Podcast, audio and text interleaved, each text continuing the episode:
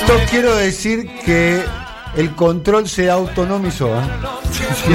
Esto no lo propuse yo, ¿eh? Como la, como la película Alien, ¿viste? Fuera de control. ya está. para vivir dignamente mi vida. Esto es self-control, no quiero decir. No tiene nada que ver con la línea editorial, menos en el programa de hoy. Que estamos. Aea, yo soy menemista. Aea, menemista, menemista. Está Eduardo Fabregal, está redactando su renuncia. Este es el, el control es el siempre soy blue. Es el, Claro. el paralelo.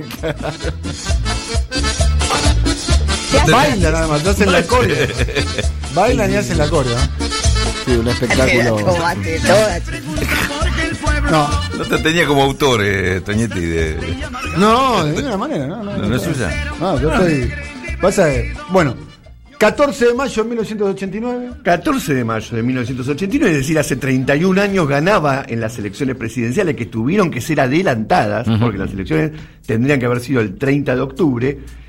Ganaba la fórmula Carlos Menem Eduardo Dualde, hoy hablamos con Chiche, del Frejupo que obtuvo el 47,5% de los votos, ganándole a la forma oficialista, que era la de Eduardo Angelos, Juan Manuel Casela por la UCR, que sacó el 37,1% de los votos, y en tercer lugar quedó Álvaro Alzogaray con Alberto Natale, que sacaron el 7,7% de los votos, y en cuarto lugar, la Izquierda Unida de Néstor Vicente y Luis Zamora, que también habían hecho una interna, una interna entre Luis Zamora Sí, y Néstor Vicente, y la ganó Néstor Vicente, que sacó el 2,4%.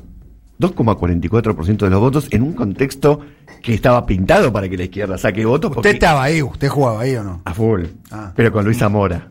Jugaba con Luis Zamora. O sea, perdedor de los. perdón, perdón. Siempre perdedor. Entre, entre los que. el- lo que pasó inmediatamente después de esto es que la UCD entró al 14, menemismo. me imaginé, perdón, me imaginé el 14 de mayo en el búnker de Néstor. Estábamos Luis y yo. Se estaba, parti- se estaba partiendo. Y el Beto Pianelli, ¿eh? Estaba el Beto Pianelli. Este, Oh. Uno de los que militó la unión posterior entre Álvaro Alzogaray y Carlos Menem, o la UCD, la UCD y el PJ, fue el que en ese momento era el presidente de la Juventud Liberal. ¿Saben quién era el presidente de la Juventud Liberal? No. Sergio Massa. ¡Epa! No. Sergio Massa. ¿Era presidente? Se presidente de la Juventud Se llamaba igual que el que ahora. Se llamaba igual. Hola. ¿Cómo sacó tan rápido ese audio? ¿Cómo así? No, Bien. ¿Cuál era el contexto?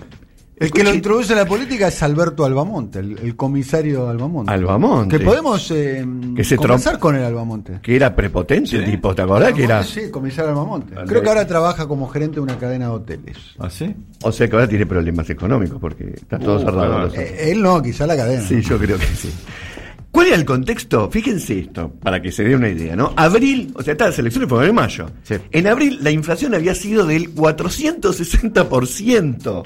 Sí. Las cosas aumentaban prácticamente todos los días. Ya conté 20.000 veces que yo era repositorio, había que remarcar los precios todos los días. El otro día encontré mis recibos de sueldo de la revista 1320 de esa Sí. época y un sueldo un mes era, ponele, 27 mil pesos y al mes siguiente era 175 mil pesos. Y por supuesto no te alcanzaba tampoco, pero era así como una, locura, viste, todo era Claro, infladora todo. Abril 460% y en mayo, es decir, en el mes que fueron las elecciones, la inflación fue del 764%. Esto parece, o sea, alguien me escucha y no me la cree. Yo empecé a trabajar en los medios el 15 de marzo de 1989 en el diario Sur. Ese día Y- empezaste. sí, me acuerdo. El 15 de marzo. Ah, 15 de marzo. un no, mes 15 de antes. O sea, eh, tres, cuatro meses antes. Y trabajaba de cablero y cambiaba. Me acuerdo que Walter Mariño, yo trabajaba en mesa de noticias, no en el programa de televisión, sino Sí, en sí, la mesa de noticias, en la sección mesa de noticias.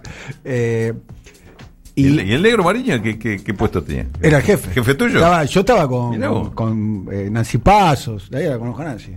Año 89, yo tenía 19 años. Y el chiste que me hacía Walter Marino es a cuánto cotiza el yogur, porque el- lo- los alimentos cambiaban de precio Claro. varias veces por, Por día. día, Sí, sí, sí, por sí, día. claro, No, no, claro. una locura. Nosotros somos hijos de todo eso. Sí.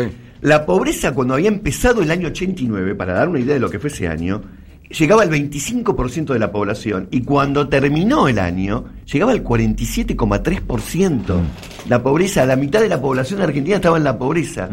Bueno, durante el transcurso de la hiperinflación ciclo completo, la inflación fue de 20.262%. Si alguien se pregunta por qué la gente va al dólar, claro. ¿por qué la gente ahorra en dólares? Solamente lean esto. Ese mismo año también, en noviembre, fue la caída del muro de Berlín.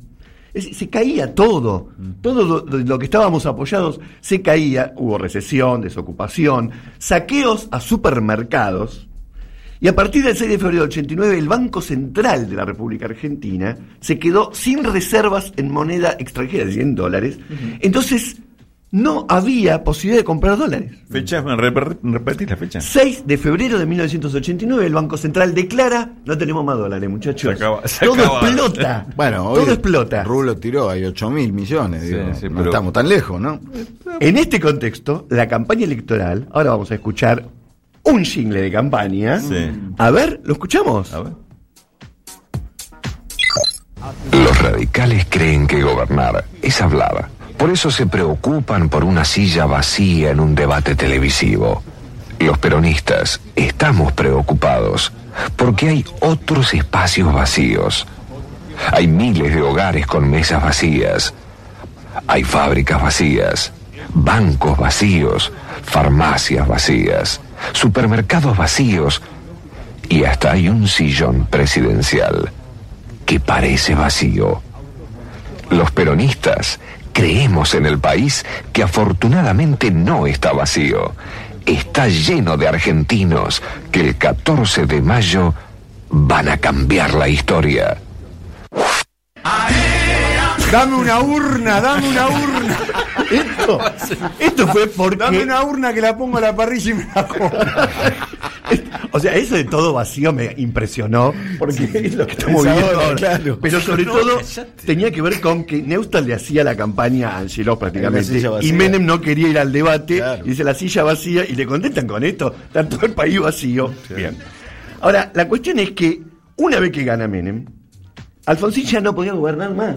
Mm. Y el 12 de junio del 89 anunció el adelanto de la entrega del poder que se hizo el 30, eh, se hizo el 8 No, de hay que, hay que decir que en ese momento quien era uno de los referentes en materia económica de Carlos Saúl empezó a decir que eh, el dólar, eh, querían un dólar recontra alto.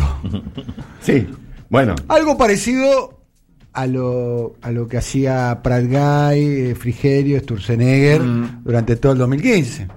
sí, desarrollar. Sí. Al gobierno. ¿No? Decían eso, ¿no? Sí. Que ahí van a, iban a devaluar. Sí, aparte nadie Y le eso quería... generaba una expectativa evaluatoria. y TN decía, presentaba el, el- el valor del dólar blue, como decía, decía el dólar verdadero. Mm. Así era la presentación de TN cuando decía, el dólar oficial está a 9.50, el dólar verdadero 13 pesos. ¿Y a cuánto estamos de que digan lo mismo? A cinco minutos. Sí, estamos a que hagan lo mismo. Bueno, Sí, dos la, estaciones. la cuestión es que, aparte, ningún ministro de Economía le duraba más de dos minutos. Jesús Rodríguez, hoy nombramos a Pugliese diciendo les hablé con el corazón y me contestaron con el bolsillo, etcétera. Bueno, la cuestión es que se adelanta la entrega del poder. Menem asume y la verdad que la primera parte de ese gobierno, que no nos vamos a meter en eso, fue tratar, junto con la empresa Bungibón, de generar una especie de consenso industrial productivista, hasta que llegó el plan de convertibilidad que entró en vigencia el primero de enero de 1992. Y dentro de todo lo que es un balance posible del gobierno menemista, uno tiene que decir, en ese contexto hiperinflacionario y con todo ese problema, la convertibilidad fue vivida por los sectores populares como un alivio. Claro que está el tema de las privatizaciones que hasta el día de hoy es un problema gravísimo para la Argentina porque los servicios esenciales de la, Argentina están en manos privadas. El tema de la deuda externa que se multiplicó como nunca antes hasta que llegó, por supuesto, Macri, el de endeudamiento, pero el uno a uno implicaba que si alguien ganaba 30 mil pesos, como podría pasar hoy, ganaba 30 mil dólares. Entonces, la gente podía ahorrar en dólares, yo digo para seguir tratando de entender por qué todo el mundo busca el dólar, en dólares. Los que tenían un sueldo más o menos este, decente no la pasaban mal en los 90. El problema es toda la gente que se quedó afuera del sistema de convertibilidad, del sistema productivo, etcétera, etcétera. La cuestión es que en este marco llegamos a algo inédito en la Argentina, que es Menem quería seguir gobernando cuando se le estaba por terminar el periodo presidencial, y hace un acuerdo con Alfonsín para reformar la Constitución en el Pacto de Olivos de 1994. El argumento de Alfonsín fue, si no lo hacíamos nosotros el pacto, Menem igual iba a conseguir la reelección e iba a ser mucho peor. Y ahí, entre todas las reformas que hubo, que hubo algunas muy virtuosas, la que más le importaba a Menem, por supuesto, es que lo dejen gobernar de nuevo. Y así es que vamos a las elecciones de 1995. Vamos a escuchar ahora, atentos, vamos a escuchar ahora dos jingles de campaña de lo que fue el clima electoral de 1995 con la convertibilidad ya con tres años de vigencia. Ahora escuchemos el primero. Buena película, ¿no? Sí, pero no nos salgamos del tema. Bueno, eh, ¿qué quieren? Todavía no sé a quién me votar. Que todavía sigas dudando. La hiper, las remarcaciones, ya te olvidaste. ¿Y tu hermano que ahora no va a tener que hacer la colimba? Ahora hay créditos. ¿O cómo te compraste el departamento? Y sí, ahora hay estabilidad. Sí, pero mirado de México. ¿El efecto tequila? El efecto tequila. Para, para. Imagínate esta crisis sin Menem. Sin el plan económico. Sin la posibilidad de que haya reelección. El señor ya se decidió. ¿Eh? Sí, creo que ya se decidió. Iba en un avión, Menem. No había, no había nadie que lo pudiera parar porque el radicalismo estaba absolutamente desprestigiado y no tenía un discurso para oponerle a el menemismo. Y había surgido una nueva fuerza entre los sectores que se fueron del peronismo, que era el Chacho Alba, el grupo de los ocho, que formaron el Frepaso, Frente País Solidario, y José Octavio Bordón, que se presentan a las elecciones. Pero escuchemos otra publicidad más de Menem en ese clima de 1995 Una incubadora, un proyecto político incubado en la calle Piedra, ¿no?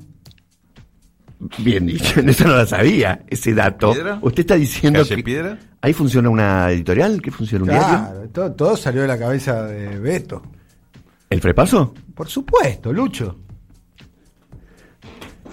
Historiadores anoten lo que acabo Claro, de estoy diciendo, no estoy diciendo nada nuevo, todo. Eh, El, el Frepaso se le ocurrió a Clarín. A ver, escuchemos el otro spot publicitario. Clarín y otros diarios. Por favor, audio.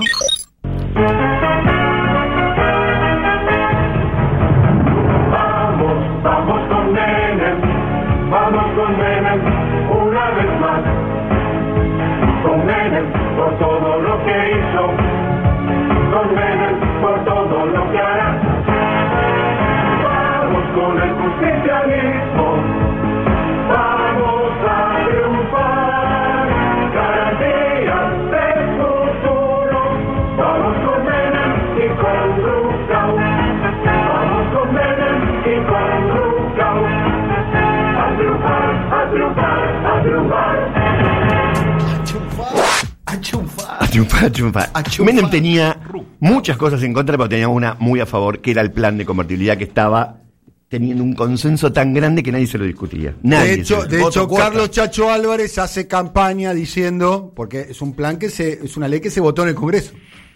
El Chacho Álvarez había votado como. a favor del plan de convertibilidad. ¿No? ¿Había votado en contra? Ah, el grupo de los ocho. Y después dicen, me arrepiento. Ha- Hacía campaña diciendo, me arrepiento de, no haber, de, de haber votado en contra del plan de convertibilidad. Un peso, un dólar. Un peso, un dólar. Peso Conmigo un peso, un dólar. Conmigo un peso, un dólar. Así, es, así ganó de la Rúa, diciendo conmigo un peso, un dólar, no voy a tocar el plan de convertibilidad. Ahora, en esas elecciones eligió como vicepresidente a Carlos Rucao y las elecciones salieron, ganaron con el 49,94% de los votos. Primera elección que un presidente vuelve a ganar, primera reelección que hay desde la década del 50 cuando había ganado Perón. La primera vez que un presidente se logra reelegir, entre otras cosas porque estaba prohibido por la Constitución. José Octavio Bordón y Chacho Álvarez, con el Frente País Solidario, salieron segundos con el 29,3%. Bordón terminó funcionario de Macri, ¿no? 20% de diferencia. Bordón terminó funcionario de Macri, ¿o no? Embajador. Bueno, funcionario. Sí. Sí. Este. Bueno, eh, eso, eso me lo dice por algún motivo en particular. No, para ver dónde terminó cada uno durante el macrismo. Exactamente. Y, ¿Dónde terminó Menem? ¿Qué ter- ¿Cómo terminó votando Menem? bueno, ¿y cómo terminó la UCR, no? Porque la fórmula de la ¿Menem votó el UCR. allanamiento de la casa de Cristina? ¿Eh? No sé. No sabemos esos datos que sabe solo usted. ¿No? No, lo ¿No? votó. Está en el diario de sesiones. Bueno, no, no, no lo traje hoy. Massa Chesi, representando a la UCR, y como vice Antonio Hernández, no lo tenía este, me olvidé quién era, sacaron el 17% de los votos, por lo tanto, este, la oposición sumada no alcanzaba a lo que sacó Carlos Saúl Menem, que terminó su mandato, hay que decirlo, con un montón de problemas sociales, un montón de pobreza, etcétera, pero con ese consenso sobre el plan de convertibilidad intocable. Recién cuando de la Rúa en el 2001 se va abajo, es que se cae. A ver. Sí, yo te recuerdo un debate entre los economistas. de- Llamala, por favor, a la profesora Mariana Moyano que quiere hacer una participación. Eh, rom- los- rompe el aire. Derecho a réplica. Elección en el 99. Debate entre los tres economistas referentes de las tres fuerzas que com- competían. Roque Fernández, José Luis Machinea Y los bolos. Sturzenegger. ¿Por quién? Sturzenegger padre por eh, Caballo, porque Ah. el can- presidente- candidato presidencial Caballo. Los tres en el debate a favor del plan de convertibilidad. Yo me agarraba la cabeza, me quería matar. Digamos, los tres candidatos reivindicando. ¿Y el referente de Dualde quién era? En ese momento. Eh, Ah. Pues 99. ah, no, no, yo dije mal, no era Roque Fernández, no, no, Ah, de- de- me falta el de, el de, el de Dual. Dualde estaba a favor de la salida de la convertibilidad, ¿eh? En el 99. Estaba a favor, lo planteaba medio públicamente. De hecho, por eso no termina siendo el candidato del Mm. candidato de- del sistema, era, era de la Rúa. ¿no? Bueno, la ahí Rúa. también hubo una batalla que hoy le señalamos a Chiche entre Menem de la y Rúa, si Dualde, hubiese, de la Rúa, si hubiese tenido la audacia de salir de la convertibilidad en el 99, termina el mandato, ¿eh? Sí, bueno, si la Pero Rúa si, hubiera si hubiese tenido- tenido audacia. si hubiera tenido la audacia, no, no hubiera sido de la Rúa. Claro, claro. Este, no, pero quiero terminar con esto antes que venga la profe, que seguramente va a tener lo suyo. Pero Menem du- gobernó durante 10 años ininterrumpidos, que es el máximo periodo ininterrumpido que un presidente haya tenido en la historia argentina. ¿Te puedo corregir? 10 años y medio. Por eso. Bueno, bien, bien. Diez años y medio. Ahora, me parece una injusticia llamar a toda esa época menemismo por, por lo siguiente. Porque solamente va a lo política la definición y otra vez quedan fuera de la foto todos los sectores económicos que se beneficiaron con todos esos planes, que se enriquecieron y que son los que siguen actuando. Llamarle menemismo a aquello que, ustedes se acuerdan, muchos periodistas que ahora estuvieron con Macri, etcétera, eran críticos del menemismo, pero eran críticos del menemismo porque eran antiperonistas. Claro. No porque estuvieran en contra de alguna No, política eran liberal. oficialistas, porque eran era del modelo económico que lo, que lo construyó y lo llevó adelante Caballo, eran oficialistas. Empezando por Fontevecchia. Empezando por Fontevecchia y terminando por con Fontevecchia. ¿Está, está la profe ahí? eh? Tenemos en línea a la profesora. Profesora, ¿qué quiere hacer una participación estelar? Estrella No, que, que, que me- eh, es justamente estas cosas que a mí me interesan, que son como estos progresismos transversales, viste, que le- siempre la zafan y la pasan como si nada hubiera ocurrido. Y mm, la- el frepaso y la alianza se conformaron en el escenario político, eh, no, no en una cancha de fútbol ni ningún acto, pol- nada, sino en el escenario político, estudio de TN. Exactamente. Digamos eso. Digamos también, digamos todo. Y en la Nata, la Nata también, otro promotor. Bueno, no porque justamente la lógica era esto que decía el profe recién, digamos, había un, un este anti antimenemismo que era por el lado de la corrupción, o sea, las páginas políticas del diario Clarín, ¿viste? La venta de armas, toda esa cosa. Ahora, las páginas económicas de Clarín, de eso o hablaba Clarín a favor, que era el plan económico, y los periodistas que este mm, escrachaban la corrupción, de ese tema no hablaban.